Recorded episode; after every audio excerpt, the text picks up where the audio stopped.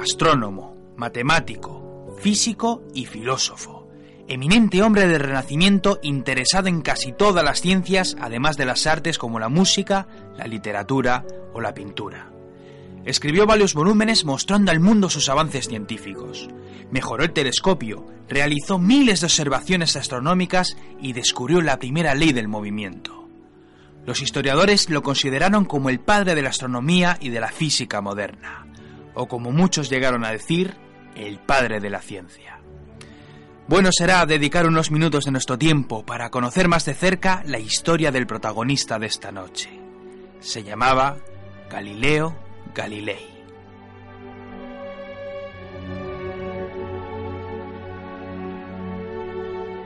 Galileo vino al mundo un 15 de febrero de 1564 en Pisa. ¡Ay, el 580 italiano! Italia por aquel entonces seguía deslumbrando al mundo con aquel renacimiento. Los grandes artistas brillaban con luz propia, Italia brillaba con fulgor propio. Europa comenzaba a evolucionar a pasos agigantados. Grandes estados se estaban estructurando en una Europa que comenzaba a despertar del largo letargo de la Edad Media. Solo las guerras absurdas religiosas oscurecían un momento clave en nuestra historia. La ciencia comenzaba a hacerse un hueco. No era gran cosa, pero la historia recordaría algún día con orgullo cómo aquellos pioneros en los distintos campos de investigación fueron el germen de la futura revolución científica.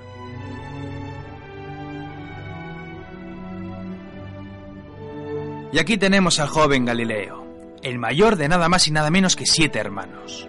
Su familia era de la baja nobleza italiana. El padre del clan, Vincenzo Galilei, procuraba el sustento de la familia dedicándose al comercio. Galileo fue educado hasta la temprana edad de 10 años. A partir de entonces recibió una formación religiosa. Aquello al parecer le gustaba.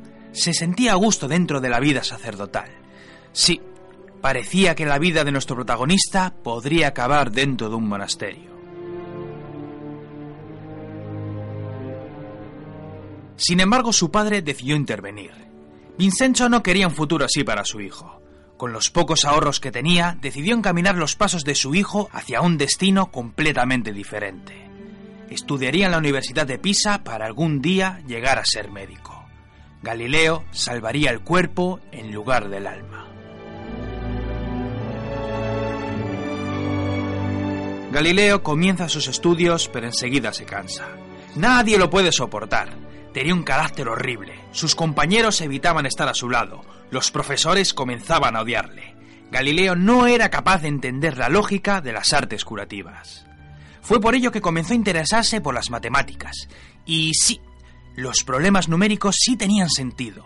La lógica y la exactitud de las ecuaciones. Aquello sí llenaba su curiosidad.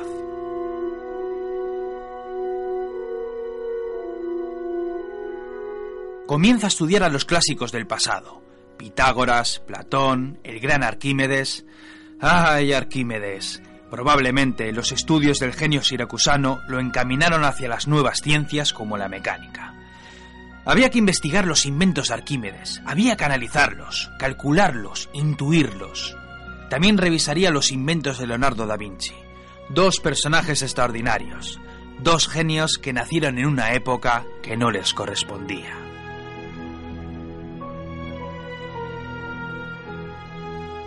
Galileo ha encontrado su vocación. Retorna a Florencia sin haber completado sus estudios de medicina. Al cuerno con la medicina, se dijo a sí mismo. Con sus conocimientos básicos y su gran curiosidad, Galileo iba a sacudir los cimientos de la ciencia de su tiempo. Aquellos primeros años fueron la antesala de lo que iba a pasar en el futuro. Galileo recibió la cátedra de matemáticas en la Universidad de Pisa. Estudió la oscilación del péndulo pesante se fijó en que, entre oscilación y oscilación, el tiempo era el mismo. Por lo tanto, gracias al movimiento del péndulo, tendría una medida de tiempo, una medida que le serviría para inventar el pulsómetro.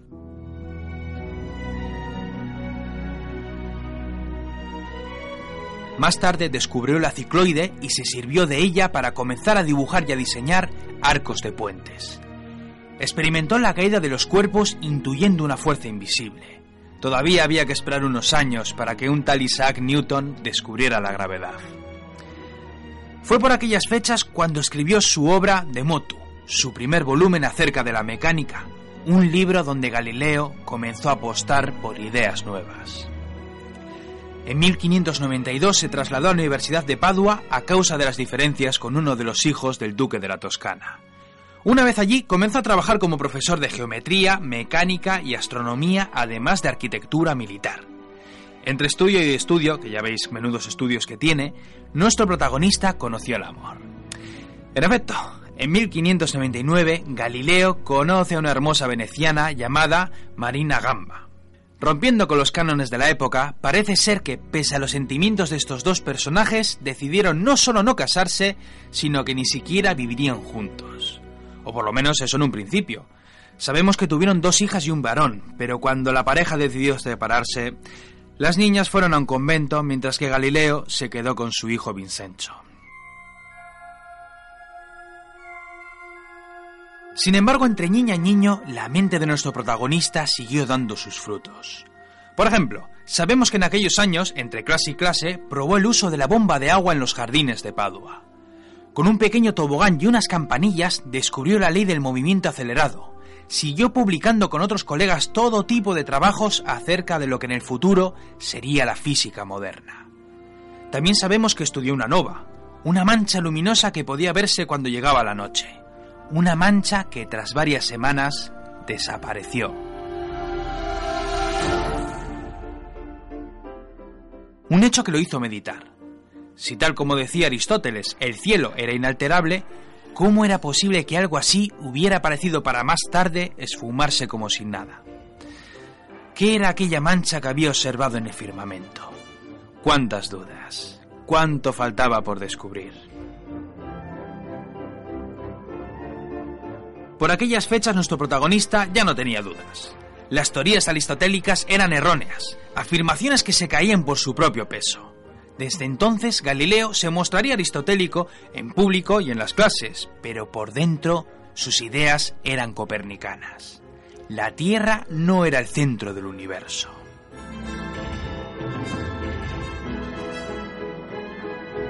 Años más tarde llegó a sus manos un invento extraordinario, un tubo capaz de aumentar el tamaño de los objetos lejanos, un invento traído de los Países Bajos. Galileo comienza a experimentar. Aquel objeto era increíble, pero era evidente que se podía mejorar. Tras meses y meses de estudio fue dando con la clave. Experimentó con diferentes lentes hasta dar con grandes resultados. Mejoró el telescopio de tal manera que sus nuevos trastos alcanzaban nuevas distancias. Primero, uno de 8 aumentos, más adelante de 10 y de 15. Probó suerte con el Senado veneciano, el cual, tras comprobar la eficacia del telescopio, le confirman su puesto de profesor en la Universidad de Padua, aumentándole su salario. Galileo legó todos los derechos de su invento a sus nuevos mecenas. Cuando llegó a construir un telescopio de 20 aumentos, decidió apuntar con su invento a las estrellas.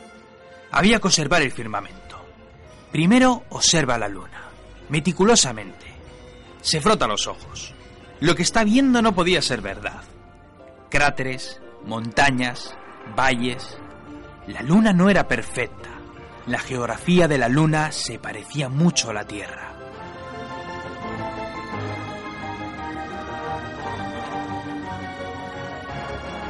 Las noches siguen pasando.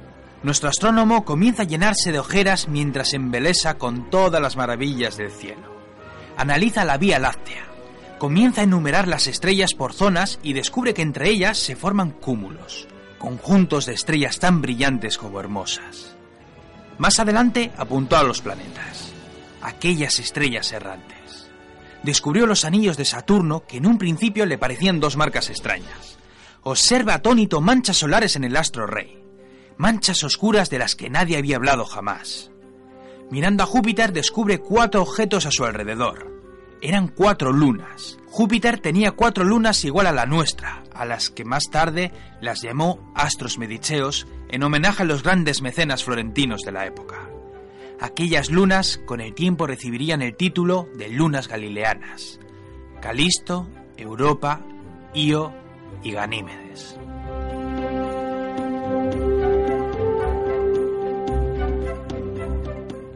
Fue en el año 1610 cuando armándose de valor decidió publicar en Florencia sus descubrimientos. Aquella obra recibió por título El mensajero de las estrellas. Todos aplauden la obra de Galileo. Con el tiempo comienza a codearse con los poderosos de su tiempo.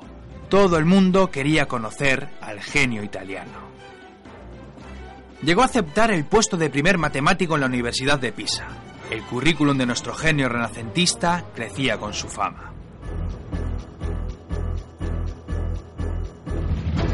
En sus nuevas investigaciones descubrió las fases del planeta Venus, un fenómeno solo posible gracias a la teoría heliocéntrica. Ya no había dudas. Demostró que los objetos del cielo seguían órbitas parabólicas. Copérnico tenía razón. La Tierra no era el centro del universo. El cielo no era inamovible. Todo se movía. Los astros celestes viajaban en órbitas precisas como si fuera un baile entre las estrellas. Y la Tierra era un planeta más un planeta que al igual que Marte, Júpiter o Saturno, bailaba el son del astro rey, del Sol. El Sol era el centro del universo y no la Tierra.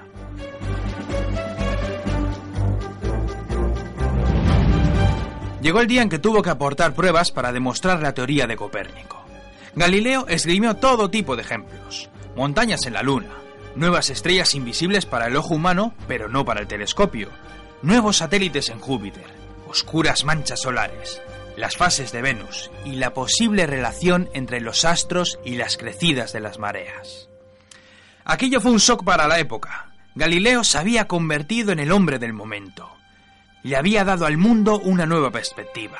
Todo un cosmos se extendía al alcance de las lentes. Los telescopios se vendieron a millares.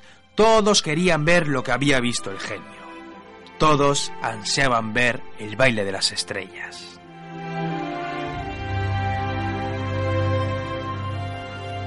Mientras tanto, entre observación y observación, los geocentristas comienzan a lamer sus heridas. Las teorías de Galileo eran erróneas. Estaba pervirtiendo a la juventud italiana. Sus ideas iban en contra de Aristóteles y por lo tanto iban también en contra de la propia Iglesia. Esto era un dato curioso ya que Galileo era católico. De hecho, él nunca quiso atacar a la Santa Sede. Galileo pensaba que la ciencia y la Iglesia podrían ir de la mano, que una cosa no tenía por qué atacar a la otra. El cristianismo había dado desde la Edad Media todo tipo de respuestas a las dudas de la humanidad. Y para bien o para mal, el único defecto que veía nuestro protagonista eran los tabúes de la Iglesia. La Santa Sede debía avanzar con los tiempos. Poco después, el Santo Oficio, harto de tanta polémica, acusó a Galileo de herejía. Los grandes de la época intentaron por todos los medios proteger al genio. Sin embargo, la suerte estaba echada. Tras un sinfín de interrogatorios, Galileo confesó. Reconoció que todo había sido invención suya. Reconoció que la Tierra era el centro del universo. Reconoció que el cielo era perfecto que nada se movía más allá de las estrellas.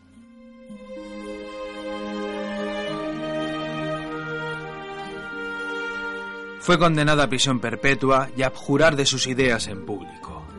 Sus influencias actuaron para que el arresto fuera domiciliario.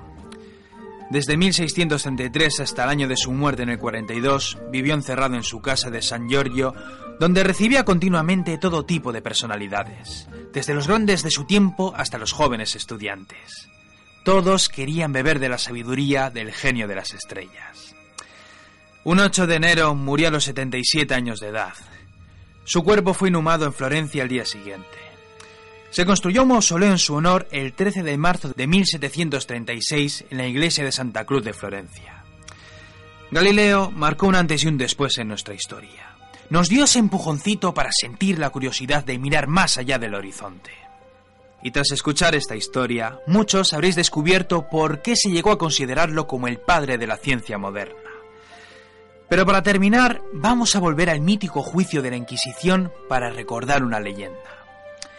Cuando Galileo reconoció sus mentiras, el clero se frotaba las manos.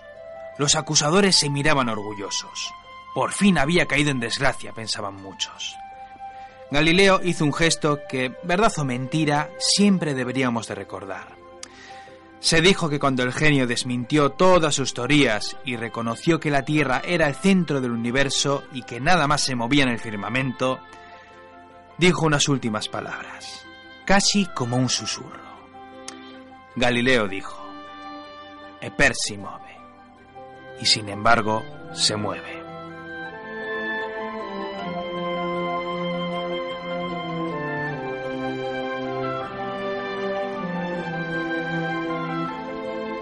Bueno ha sido recordar por unos minutos la memoria del genio italiano. Sirva de homenaje este eco del pasado para uno de los grandes de nuestra historia. Y sirva también de saludo para nuestro programa amigo de la emisora y sin embargo se mueve. Un programa cuyos miembros comienzan a brillar con luz propia. Tal vez como lo hizo el protagonista de esta noche.